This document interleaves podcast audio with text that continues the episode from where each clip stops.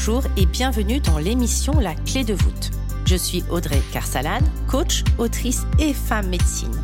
J'aide les entrepreneurs du nouveau monde à développer leur business les pieds dans la terre et la tête connectée aux étoiles. Un lundi sur deux, seul ou accompagné d'un invité, nous parcourons des chemins de vie puissants et singuliers, des réflexions vers une nouvelle vision du mot entreprendre en participant à l'éveil des consciences.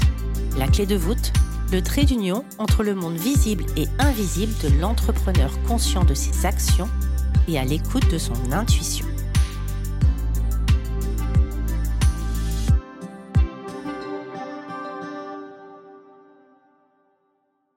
Bonjour et bienvenue. Cette semaine, je suis ravie d'accueillir Iris Quentin, plus connue sous le nom des Chroniques du Tarot. Iris est tarologue et étudiante en égyptologie. Au travers de programmes et d'initiations en ligne, elle fait le lien entre la tradition ésotérique et spirituelle égyptienne et celle du tarot de Marseille en passant par l'alchimie et la magie.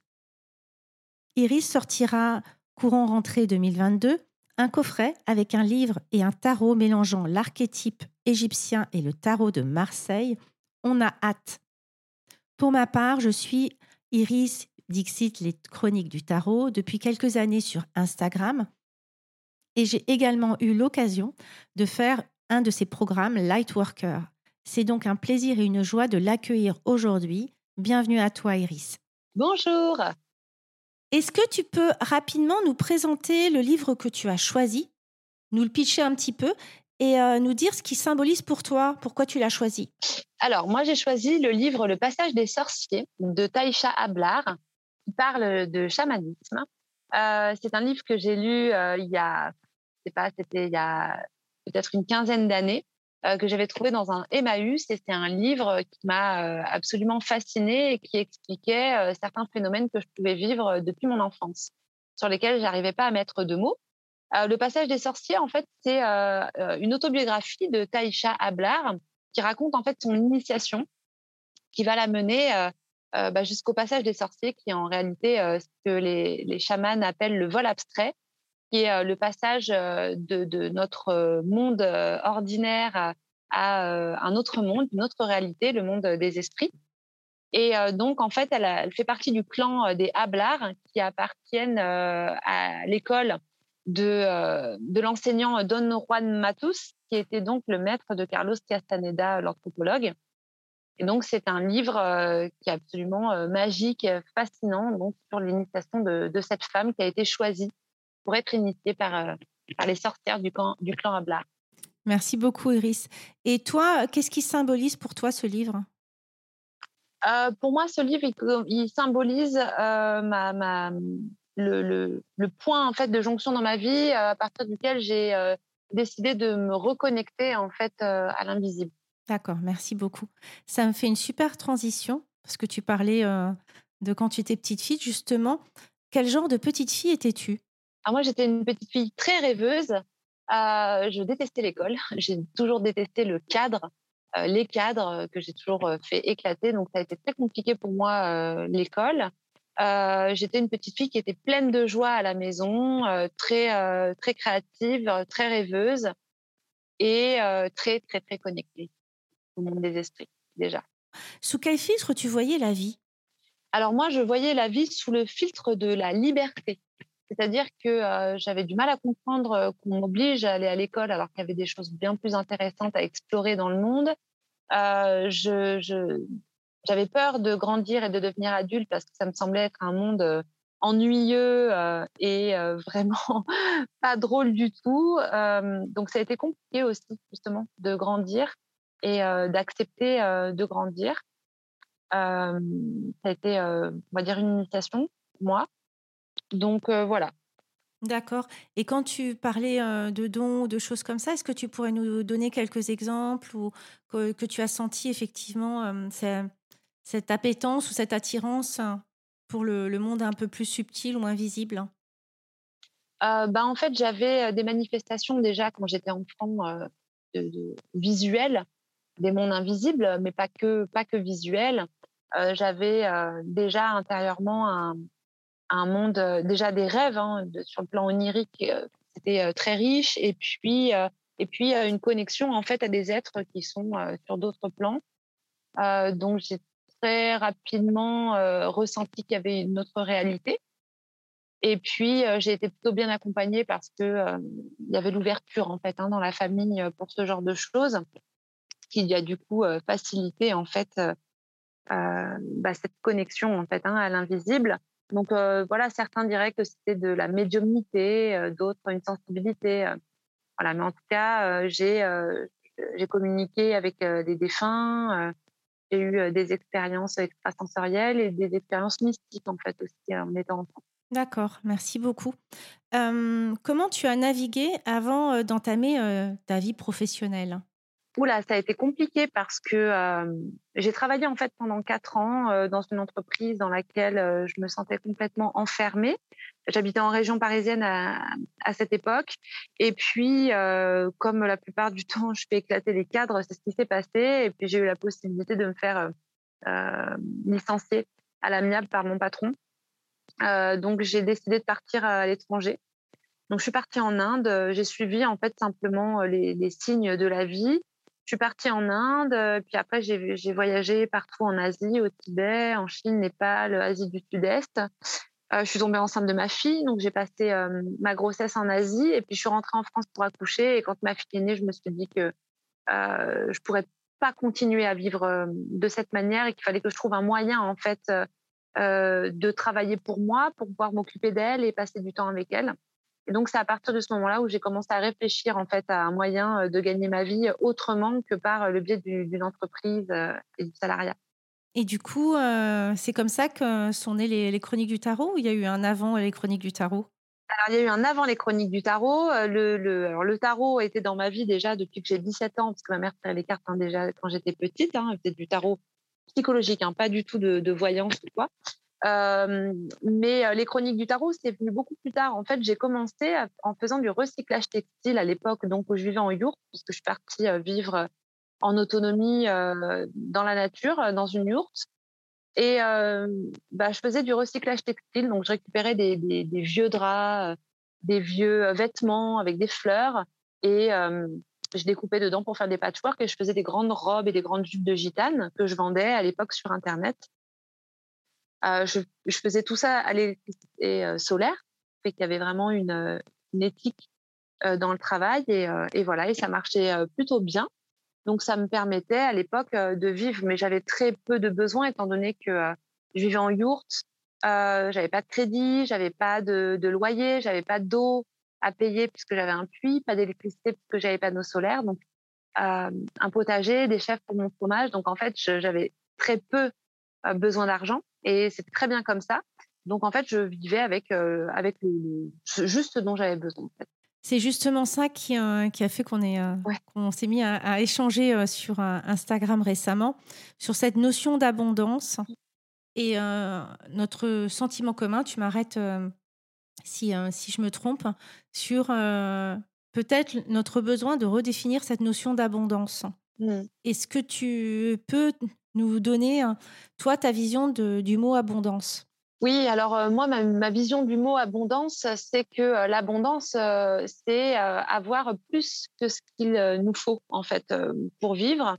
Et, c'est vrai que, du coup, moi, ça me fait un petit peu tiquer parce que je pense qu'on est dans une ère, une période euh, du monde, de l'histoire, où euh, il me semble euh, important justement de, d'essayer d'apprendre à vivre plutôt dans la sobriété plutôt que dans l'abondance. Et la sobriété, ça ne veut pas dire forcément se priver, ça ne veut pas dire forcément manquer. Pierre Rabhi parle de sobriété heureuse et moi j'aime beaucoup ce terme justement parce que c'est vivre simplement et dans la joie en fait avec juste ce dont on a besoin pour vivre sans vouloir euh, toujours plus, parce que euh, si tout le monde veut toujours plus, euh, ce ne sera pas possible. La Terre n'a pas les ressources pour qu'on soit toujours dans, ce plus. Donc, c'est justement d'aller plutôt vers le moins, tout en étant, tout en, étant heureux et, en savourant en fait la vie sous un aspect beaucoup plus simple que à travers de, la consommation, ce genre de choses. Et, c'est vrai que dans cette notion d'entrepreneur conscient, on voit à quel point notre monde, il arrive à, tu veux, un point de, un point de, bah d'arrêt, c'est-à-dire qu'on a voulu surconsommer, on a puisé beaucoup de ressources de, dans la terre. Et, et je, je, vais rebondir justement en recitant Pierre Rabhi, qui parlait de mettre les enfants dans des petites boîtes, puis après dans des grandes boîtes, d'aller en boîte pour danser, d'aller se déplacer dans sa caisse, pour après travailler dans une boîte et terminer dans un EHPAD, une boîte, et terminer dans une grande boîte. Il disait, mais si c'est ça, euh, la liberté ou la joie, euh, j'ai rien compris à la notion de la liberté. Et c'est vrai que j'ai je, ce sentiment qu'on arrive un petit peu à la limite du monde matérialiste et de voir qu'il nous a pas forcément rendu heureux comme on l'aurait espéré. Et l'entrepreneuriat conscient, effectivement, il y a des besoins matériels qui sont présents. Il y a aujourd'hui, on peut vivre en autarcie complète on peut aussi vivre et rester euh, dans la société avec effectivement des besoins financiers. Simplement, euh, résumer l'abondance à un côté financier, je trouvais qu'effectivement, ça manquait de, d'envergure, de panache et, euh, et surtout de dimension énergétique. Mmh. Donc c'est là où je, viens complètement te rejoindre. C'est que l'abondance, elle est l'abondance de joie, de rencontres, de projets, de, de tellement de choses. Et, et qu'encore une fois, on a vu que euh, le, matérialiste le matérialisme à tout prix, à mon sens, euh, il y, y, a un sentiment d'échec quand même euh, qui est flagrant en termes de, bonheur. Bien sûr. Qu'est-ce que tu en penses, toi? Bien sûr, et le matérialisme, d'ailleurs, nous a, nous a pris aussi, et on peut le voir, mais dans, dans, beaucoup de domaines, nous a pris aussi, en fait, cette reliance avec, avec le monde des esprits, avec cette, cette, cette, culture animiste qu'on a pourtant eu à un moment, euh, à un moment donné aussi sur nos territoires. Euh, parce qu'on peut le voir même dans, au niveau de la science. Maintenant, on, sépare en fait. On a voulu absolument séparer la science de la spiritualité. Et malheureusement, euh, science sans conscience n'est que ruine de l'âme. Et c'est un peu le constat qu'on peut faire aujourd'hui. Donc, je pense que c'est très important de remettre de la conscience en fait dans, dans tous les domaines de notre vie et notamment en fait sur euh, sur nos besoins, sur nos besoins parce que euh, là on arrive vraiment à un moment où la planète, euh, enfin je pense qu'on va arriver à un point de non-retour si on ne prend pas rapidement conscience. On doit justement revoir en fait notre manière de voir les choses et qu'on ne peut pas être toujours dans le plus. Donc c'est pour ça que je, prône plus la sobriété heureuse, l'autonomie et d'être voilà, d'être, euh, de faire attention à la manière dont on consomme parce qu'on n'a pas besoin euh, de tant que ça en fait. Hein. Oui, c'est intéressant ce que euh, je partage son sentiment sur le fait que on est toutes, on, a perdu en fait dans, en voulant rentrer absolument dans le, cartésien, dans ce qui se montre, ce qui se prouve, qui, ce qui se démontre, on a perdu des choses qu'on savait. Mmh. Donc justement, cette connexion au monde invisible, euh, aujourd'hui, euh, on en parlait, euh, il faut qu'il y ait des scientifiques qui expliquent que les arbres communiquent entre eux. À l'époque, les, tribus reculées, elles allaient demander à l'âme de la nature si elles pouvaient couper cet arbre et finalement ça revient au même. Aujourd'hui, il faut des scientifiques pour prouver que les animaux ont une conscience, en tout cas ont des sentiments et des émotions, ils ressentent des choses. et c'est là où, effectivement on arrive à quelque chose où si c'est pas prouvé scientifiquement, ça n'existe pas. Et on, est dans un, enfin, et du coup, c'est complètement absurde, quoi. Alors que oui, quand tu, tu renoues avec ce monde de la, de, du monde, quand tu renoues avec le, monde de l'invisible, mais ça, tu le sais, tu n'as pas besoin qu'on te le dise, en fait. C'est ça qui est magique. Bien sûr. Et puis, c'est en fait, c'est un, autre fonctionnement euh, de, de, la pensée. Euh, c'est ce que j'en parle souvent quand je parle de l'Égypte, mais euh, il y a, nous, en fait, en, Occident, on a tendance à utiliser le cerveau gauche qui est donc plus rationnel. Euh, et dans certaines civilisations, notamment en Égypte, on utilisait plutôt le cerveau droit qui est euh, un cerveau euh, qui, va, qui va fonctionner plutôt sur un mode de l'analogie.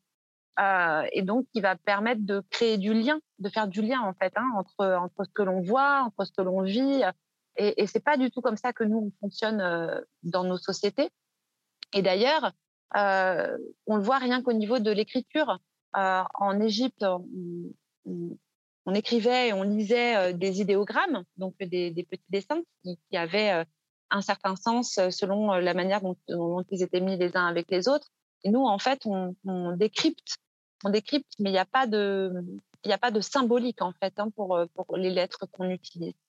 Donc, c'est vraiment en fait des modes de pensée qui sont totalement différents. Donc, on vient à parler d'Égypte parce que c'est un peu mon créneau, on va dire. Et, et, donc, on a perdu ce lien en fait avec, je pense, le cerveau droit et on utilise principalement le cerveau gauche qui fait de nous des, des, des êtres. Alors moi, je veux pas, je, veux pas cracher sur sur l'Occident parce que voilà, c'est c'est de là où je viens et il y a aussi énormément de belles choses, mais je trouve que c'est dommage euh, qu'on se soit tant déconnecté euh, de notre euh, de l'imagination, de, de de la joie en fait que, que ça peut être en fait de vivre à travers justement ces analogies, le monde des synchronicités, de faire tous ces liens en fait, ça, ça donne du sens à la vie et ça la rend beaucoup plus magique que ce qu'on nous propose actuellement. Je partage ton, sentiment. Euh, L'Occident, effectivement, a choisi un mode plus rationnel. Il n'est pas exclu euh, qu'il n'y ait pas euh, un retour de ce monde via. et il y a un engouement, je, pense, en tout cas, il y a un intérêt pour. Il y a eu pour le développement personnel, qui est déjà une porte d'entrée, pour justement l'invisible, je, je, le vois éclore sur les réseaux sociaux. Et donc, je, pense que du coup, il y a un attrait qui se fait et que c'est pas parce qu'on n'en parle pas, parce que justement, ça peut rester encore un petit peu tabou ou mmh. abstrait, qu'il n'existe pas en Occident, en tout cas. Mmh, bien sûr, bien sûr. Ah ouais. du coup, quand est-ce qu'ont démarré les chroniques du tarot? Alors, les chroniques du tarot ont démarré en 2017. Euh, c'est là, alors un petit peu avant, mais on va dire officiellement, euh, ça a démarré en 2017. Euh, ça faisait longtemps que je, voilà, que je, que je voulais euh, vraiment euh, me lancer ben, sur, sur cette voie. et puis bon, la vie faisait que c'était pas possible avant ça. Et voilà, donc j'ai commencé avant 2017, bien sûr, mais en 2017, j'ai lancé l'entreprise Les Chroniques du Tarot et, et ça, j'ai été un peu dépassée, très rapidement d'ailleurs. Tu as commencé en proposant euh, directement des, euh, des, programmes. Comment ça, comment ça a démarré en fait cette envolée? Alors au départ, en fait, euh, j'ai commencé par proposer des, des consultations de tarot, donc tarot humaniste, tarot psychologique. Et puis le bouche à oreille en fait a fait que très rapidement j'ai eu énormément de demandes. Euh, donc, je ne pouvais pas euh, répondre à, toute la demande que j'avais. Donc, j'ai fait ça à peu près pendant un an. Les, euh, voilà, j'ai tiré les cartes aux gens pendant à peu près un an, principalement à distance. Et puis, puis, à un moment donné, en fait, je me suis rendu compte qu'il y avait quand même pas mal de personnes qui, qui entraient dans la dépendance voilà, de ce que je pouvais, des tirages de cartes, même si c'était du domaine psychologique. Moi, je suis pas psychologue, je n'ai pas cette formation-là. Euh, du coup, je me sentais pas euh, de faire un accompagnement euh, réel de, voilà, dans ce domaine-là. donc, j'ai décidé d'arrêter les formations pour former les gens, en fait, pour qu'ils soient autonomes et puissent faire eux-mêmes leur tirage de cartes, développer leur intuition. et puis, petit à petit, j'ai commencé aussi à proposer des formations, enfin des programmes, en fait, en lien avec l'Égypte antique, en faisant le lien aussi avec le tarot de Marseille, toujours. Et, euh, et voilà, ça, ça, a évolué de cette manière. Et c'est quoi d'ailleurs le, le, lien euh, entre, euh, entre l'Égypte et le, et le, tarot de Marseille? Alors là, comme ça, comme ça brièvement, c'est, ce serait un peu long, D'accord. long et compliqué, mais on va dire que l'enseignement ésotérique égyptien, c'est un enseignement qui a traversé les âges et qui est arrivé jusqu'à nous et qu'on va qu'on retrouve en fait dans le tarot de Marseille, mais c'est aussi un c'est aussi euh, un enseignement universel. Hein. C'est pas que un enseignement égyptien, même si euh, il provient de là-bas. Peut-être qu'il avait d'ailleurs une origine encore avant, si on imagine que l'Atlantide existait. Euh, mais c'est un enseignement euh, initiatique qu'on retrouve d'ailleurs dans, dans plusieurs traditions initiatiques. Merci beaucoup ce, cette émission, elle s'appelle La clé de voûte et elle symbolise le trait d'union entre le monde visible et invisible. Iris, je voulais savoir comment arrives-tu à garder les pieds sur terre et la tête dans les étoiles? Alors ça, c'est une bonne question. Ah, déjà, j'ai deux enfants. Donc, voilà, c'était un bon point d'ancrage quand même. C'est clair. Voilà, j'ai deux, j'ai deux loulous qui, grandissent bien quand même maintenant, puisqu'ils ont 9 ans et demi et presque 14 ans. donc déjà, ça, m'aide beaucoup à garder les pieds sur terre. Et après, je pense que j'ai, en fait, je, je, crois que ça m'aide vraiment à garder les pieds sur terre parce que je suis quand même dans un domaine mystique, hein, on peut le dire. C'est que je m'appuie, j'ai vraiment un, socle qui est la tradition et l'histoire. voilà, c'est pour moi très important d'avoir un, socle de connaissances qui est basé sur des recherches historiques. Donc c'est pour ça que j'étudie l'égyptologie. Euh, parce que c'est un garde-fou. Ça permet d'éviter de se raconter des histoires déjà. Euh, ça permet euh, aussi d'éviter de, trop, de trop décoller justement dans la mystique. Le fait d'étudier, on va dire, de manière plus scientifique cette tradition. Quel conseil tu donnerais justement à ceux qui se sentent appelés par le monde de l'invisible et qui ne savent pas ou n'osent pas l'explorer? Ah, je trouve que c'est c'est pas facile comme question parce que je pense que c'est vraiment au cas par cas. Je pense que beaucoup de gens ont peur déjà euh, et que je pense que la seule manière de, de, ne plus avoir peur, bah, c'est de d'aller en fait euh, se confronter à la peur que l'on a. Euh, après, je dirais que je crois qu'il faut se détacher en fait aussi de la peur du jugement des autres parce que c'était euh, malheureusement euh, c'était encore quelque chose qui est très tabou dans notre société. On évite euh, en fait on, on, perd toute crédibilité quand on commence à parler de l'invisible, surtout en ce moment avec tout ce qui est relié à la zététique, au rationalisme à outrance. donc je dirais que bah, il faut oser en fait, hein, oser, oser aussi affirmer ce que l'on est et et simplement que c'est humain aussi hein, de, de, de, vouloir aller chercher les mystères, comprendre, comprendre comment est-ce que la vie fonctionne, et puis et puis se relier aussi à quelque chose qui est de, plus grand que soi. Moi, je sais que ce qui m'avait aussi aidé sur mon parcours, c'est que j'avais donc je t'avais découvert au travers du conte Marie Youpi, oui. que tu connais bien évidemment, et elle avait parlé de cette formation Light Worker et j'avais fait ta formation. Et j'avais trouvé ça intéressant parce que tu n'étais pas en train de nous dire que tout d'un coup, euh, on allait découvrir des super pouvoirs qui n'existaient pas. En revanche, ça allait nous relier à notre intuition. On avait fait pas mal de. On avait travaillé au pendule. tu nous avais fait acheter un, tarot de Marseille. Et on avait travaillé sur justement imaginer ce qui, se cachait derrière un cadre blanc. Bref, ça nous est travaillé pour voir effectivement des sensibilités qu'on pouvait avoir ou en tout cas qu'on pouvait développer. Euh, c'était une formation qui était en, en, ligne, qui était hyper, euh, hyper, euh, hyper bien faite et qui, donnait une porte d'entrée. Donc il existe aujourd'hui des formations qui sont pas en train de nous dire que demain on va terminer euh, chaman ou fait des bois. Simplement, euh, moi j'avais trouvé cette formation vraiment très sympa et c'est ce qui m'avait fait euh, te connaître aussi un peu plus en profondeur. Donc voilà, donc je te fais un petit coup de pied parce que franchement, c'est largement mérité. Je ne sais pas si tu l'as fait encore. Je crois que c'est par, euh, par, par cycle. En tout cas, elle était, vraiment, elle était vraiment top, cette formation. Simple et honnêtement, très accessible, y compris financièrement. Mm. Et ce qui n'est pas négligeable. Mm, mm, c'est vrai. Euh, ben, en fait, c'est par cycle. Les gens refait en général en début d'année. Je refais toujours une session en début d'année et en, on va dire euh, au mois de septembre en général. Et c'est vrai que c'est une, en fait, c'est la première, euh, c'est le premier programme en ligne que j'ai créé et, euh, et euh, qui a beaucoup, enfin, qui plaît toujours d'ailleurs, qui a beaucoup plu. C'est vraiment une porte d'entrée en fait, hein, pour se, voilà, se reconnecter à, notre intuition.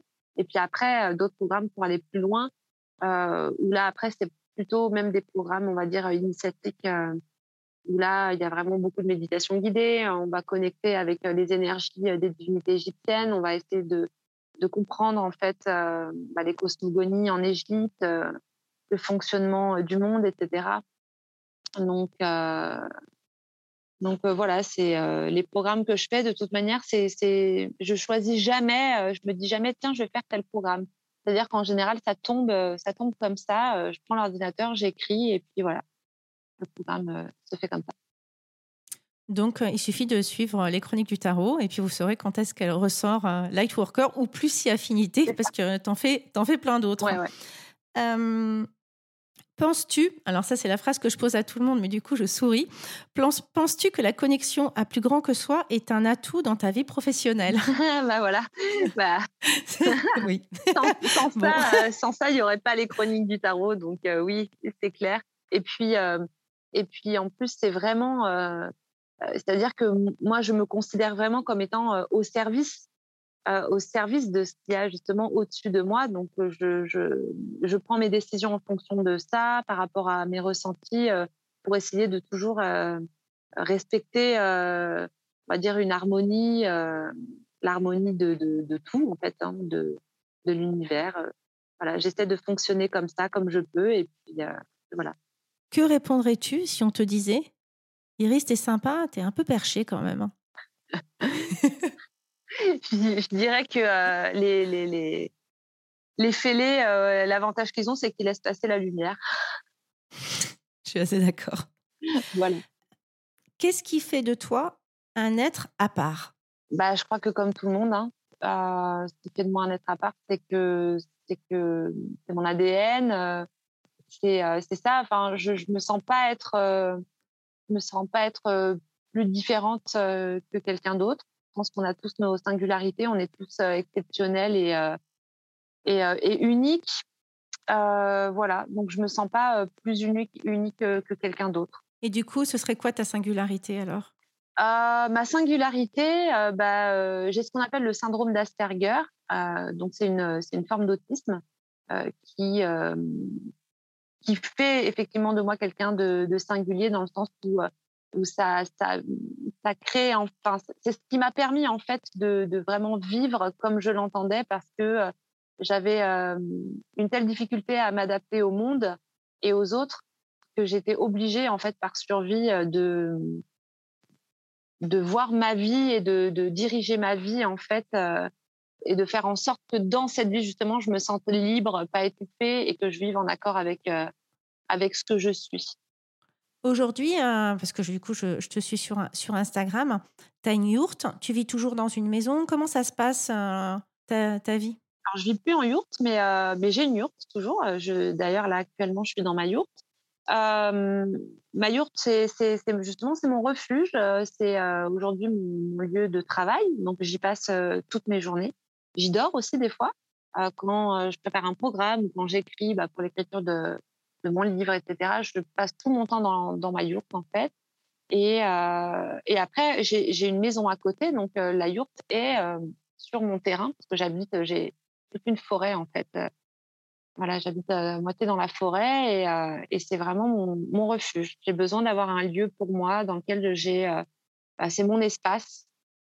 j'ai toutes mes affaires, j'ai voilà mon hôtel et dans lequel je peux venir me ressourcer quand j'en ai besoin. D'accord. Et du coup, comment tu arrives à faire cet équilibre entre vie perso, vie pro?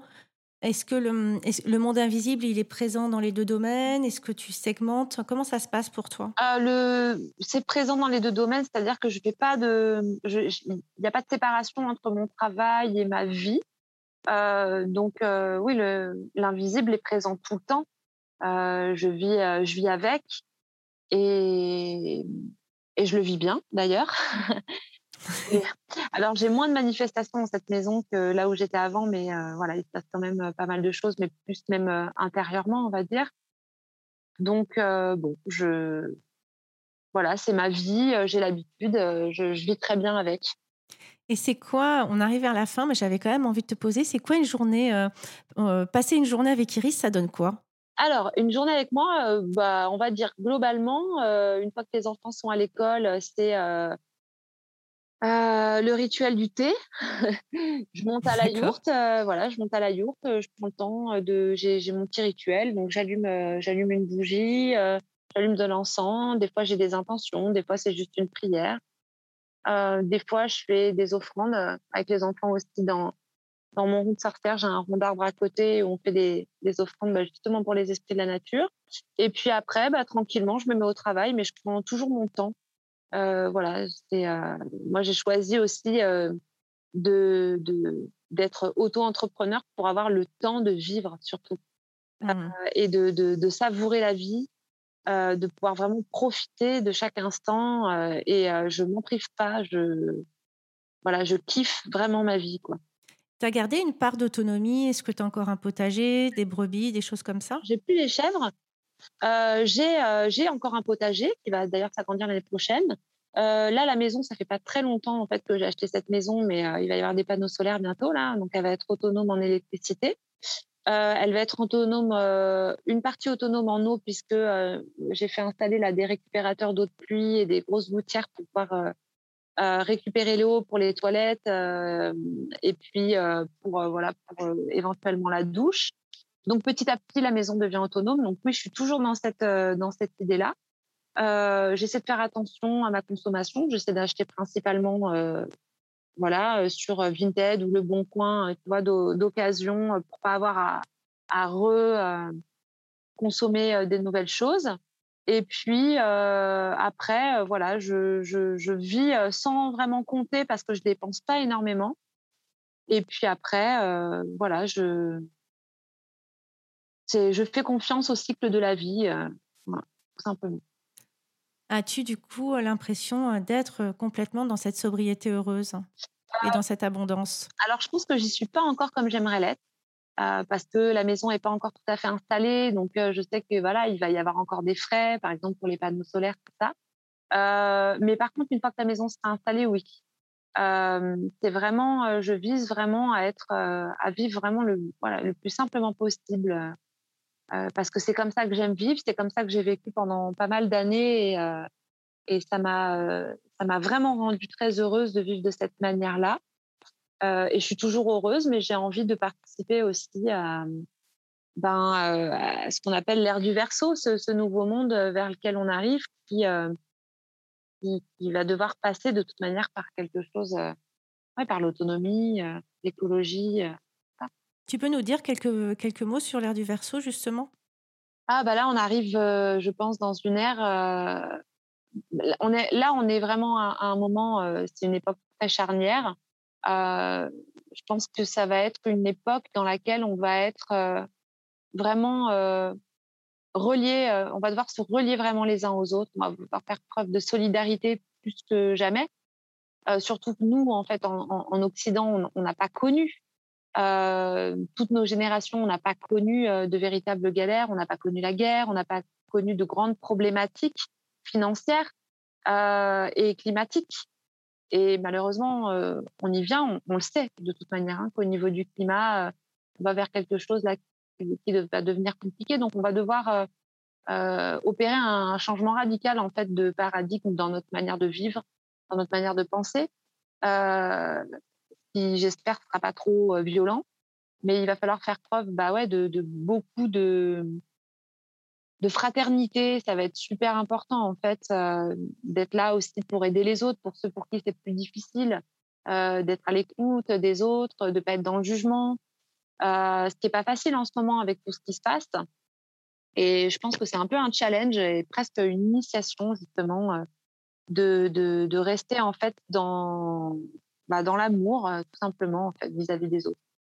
Merci beaucoup, Iris. Est-ce que tu aurais un mot de la fin? euh, Un mot de la fin, euh, le mot de la fin, qu'est-ce que je pourrais dire? Ben, soyez heureux, soyez joyeux, essayez de trouver la joie coûte que coûte. voilà, je dirais que c'est important aussi de se rappeler que on est, notre passage sur Terre est quand même assez bref. Donc, euh, faire en sorte euh, qu'il soit, euh, qu'il laisse, on le moins de traces possible de manière écologique et les plus belles traces, en fait, sur un point de vue plus spirituel ou plus, ouais, plus spirituel, quelque chose de joli, de doux et qui participe à l'émergence bah, de, de, cette ère du verso sur quelque chose de positif. Merci beaucoup, Iris. Merci à toi. J'espère que cet épisode vous aura plu. N'hésitez pas à le partager à des personnes qui veulent elles aussi créer les pieds dans la terre et la tête connectée aux étoiles. Retrouvez l'ensemble des informations et des liens dans le descriptif de l'épisode ainsi que sur mon site audreycarsalade.com.